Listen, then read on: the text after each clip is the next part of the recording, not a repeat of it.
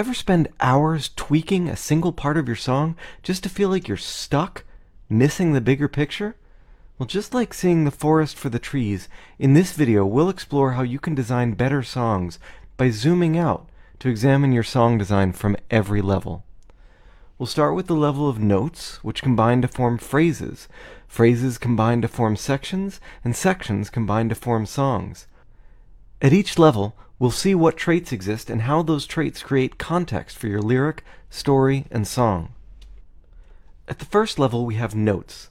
A note is a single musical event. It has traits. It can be high or low, loud or soft, long or short, and it can be similar to or different from the notes that surround it. And the traits of a note affect the amount of emphasis that note receives in a phrase. Typically, higher, louder, longer, and contrasting notes provide more emphasis to a word or syllable.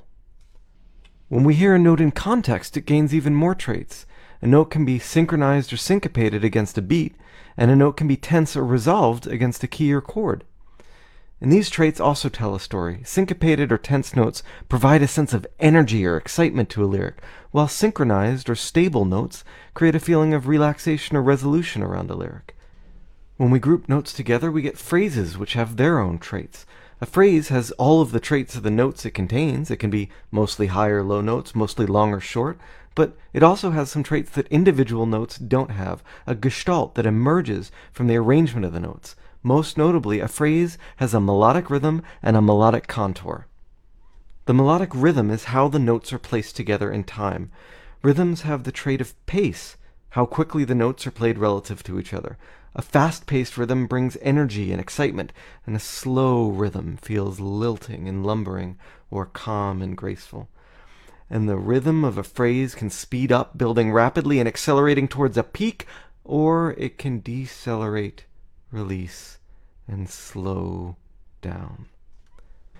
The melodic contour is the shape of the phrase's pitches. Play connect the dots between each note and you'll see the phrase's contour. There are a few common contours which each give a distinct feeling to the music and lyric. A static melody, all on the same pitch, feels like determination or fixed mindedness. On the other hand, motion comes in many flavors. Big leaps feel grand, while smaller steps feel subtle. And motion has a direction. Upwards motion often feels like growth or building, and downwards motion often feels like release or relaxation.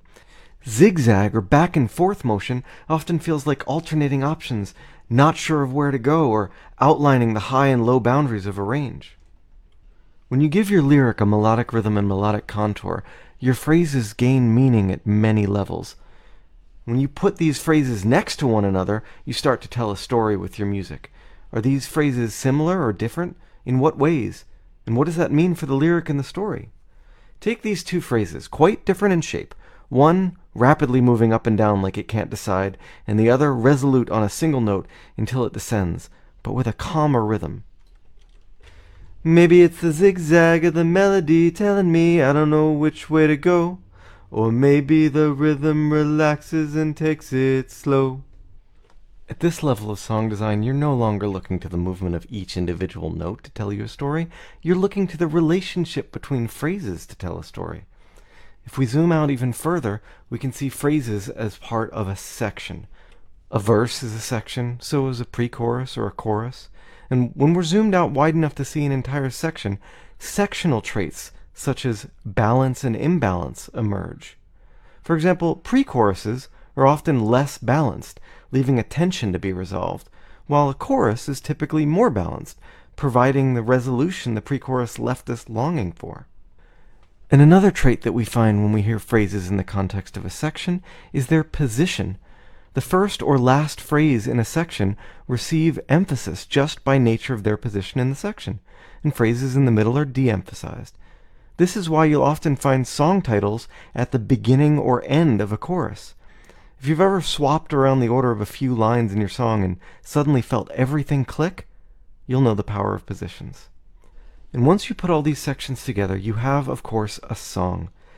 Good song design requires intentional choice in the song form you use, which sections are balanced or unbalanced, and which sections convey the central idea or which develop supporting ideas.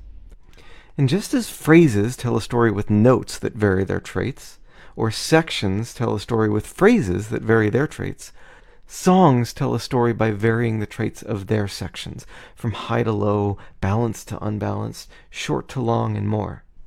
Now that you're thinking about the bigger picture of song design, the next time you're stuck on a single line, chord, or phrase, try taking a step back, view the forest for the trees, and see what your song is really asking for. You'll be surprised at what answers are to be found at every level of your song design, from notes to phrases to sections to songs. As a song designer, of course you think about the story your lyric tells, but do you think about the story your music tells?